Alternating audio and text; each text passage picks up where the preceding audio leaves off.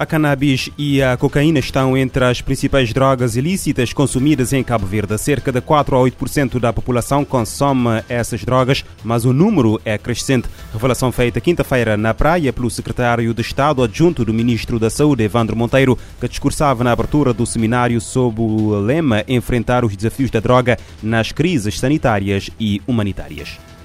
Os dados demonstram que, relativamente à cocaína e cannabis, temos quase 4 eh, a 7% da população que consome, mas o número eh, é crescente. Segundo Evandro Monteiro, são uh, subejamente conhecidos os efeitos nefastos da droga na sociedade caverdiana, sendo que a nível individual, com impacto direto nos valores sociais, econômicos e de desenvolvimento para o sistema no seu todo, colocando em risco a sustentabilidade e as próprias políticas públicas em saúde. O Tribunal da Comarca do Paúl, em Santo Antão, decretou prisão preventiva para um homem de 51 anos suspeito de dois crimes de prostituição de menor. Segundo um comunicado do, do Ministério Público divulgado na quinta-feira, o suspeito foi detido fora de flagrante delito no âmbito da investigação de um auto de instrução registrado na Procuradoria daquela comarca. O referido processo, que continua em investigação, permanece em segredo de justiça.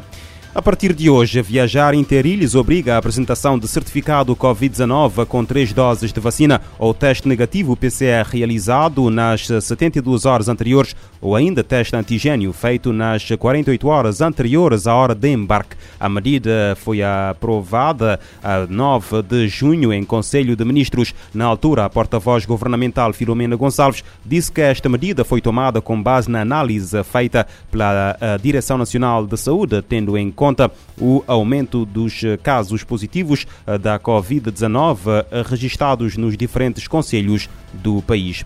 E o Banco Mundial aprovou na quinta-feira a criação de um fundo para financiar investimentos para fortalecer as capacidades de prevenção, preparação e resposta à pandemia. Em comunicado, o Conselho de Administração da Instituição Financeira Mundial diz que o foco deve ser em países de baixo e médio rendimento e o objetivo é lançar este fundo no outono. O Banco Mundial acrescenta que este fundo foi desenvolvido sob o impulso dos Estados Unidos, Itália e Indonésia. E a ONU pede acesso humanitário urgente na Ucrânia. O país sofre com violência há quatro meses. 16 milhões de pessoas precisam de ajuda. A coordenadora humanitária da ONU no país, uh, Ojnat Lubrani, afirma que as partes estão a ignorar as obrigações previstas no direito internacional humanitário e direitos humanos. A coordenadora humanitária da ONU na Ucrânia, Osnat Lubrani, falou sobre a situação no país nos últimos quatro meses, desde o início dos ataques da Rússia, em 24 de fevereiro. Lubrani afirmou que o nível de sofrimento humano não pode ser explicado com palavras e que as partes do conflito precisam fazer mais para proteger os civis e tornar o trabalho possível. Atualmente, quase 16 milhões de pessoas na Ucrânia precisam de água potável, comida, serviços de saúde, moradia e proteção. Segundo ela, os números estão subestimados. Por isso, a ONU e seus parceiros seguem revisando a situação. Em alguns lugares, a insegurança e outros obstáculos impostos impedem a ONU e ONGs de atuarem.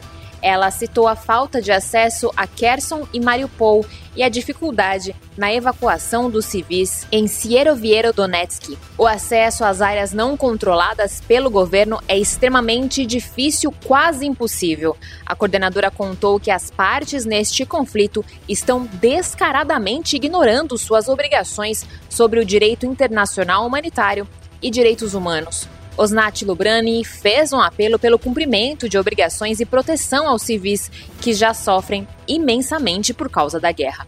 Da ONU News em Nova York, Mayra Lopes.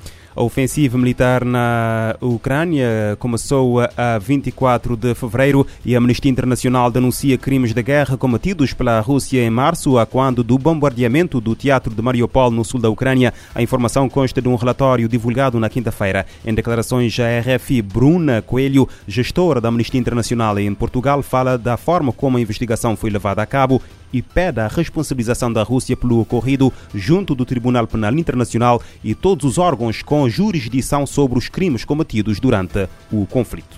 Este relatório é o resultado de uma investigação muito extensa. A investigação esteve em curso desde o dia do próprio bombardeamento, portanto, o dia 16 de março até dia 21 de junho. Foi detalhada, houve, por exemplo, vistoria de provas digitais, análise de 52 testemunhos em primeira mão.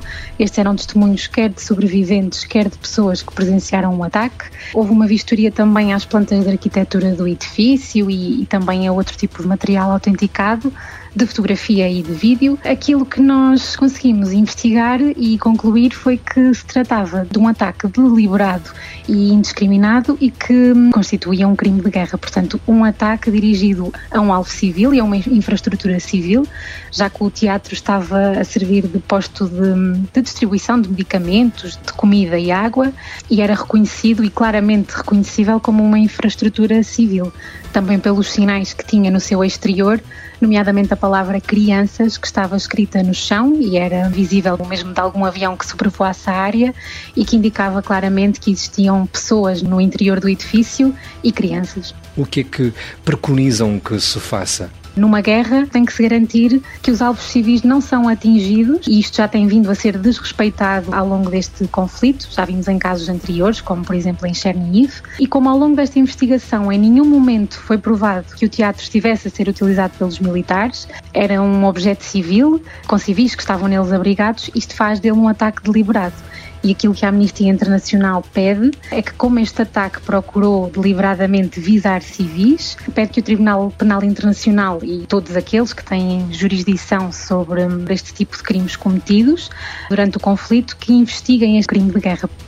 A invasão da Rússia pelas forças, eh, a invasão da Ucrânia pelas forças russas eh, provocou a morte de pelo menos 343 eh, crianças em todo o país e 635 sofreram ferimentos de vária ordem. Números divulgados hoje pelo, pela Procuradoria-Geral da Ucrânia. E pelo menos 30 pessoas foram assassinadas e um número indeterminado foi sequestrado, incluindo quatro cidadãos chineses no ataque contra uma localidade mineira no estado do Níger no noroeste da Nigéria. A informação foi avançada quinta-feira pela agência espanhola de notícias F. De acordo com o secretário da eh, coligação das associações de Chiroro, eh, recuperaram-se 30 corpos nos bosques até o momento, enquanto muitas pessoas, incluindo quatro trabalhadores eh, chineses de uma mina, continuam desaparecidos. Um forte tiroteio entre os atacantes e diferentes forças de segurança seguiu-se ao assalto, com os meios de comunicação locais a noticiarem a morte de vários agentes agentes da autoridade. A Nigéria sofre ataques eh, eh, incessantes de eh, bandidos e raptos em massa para obter resgates lucrativos, principalmente no centro e noroeste do país.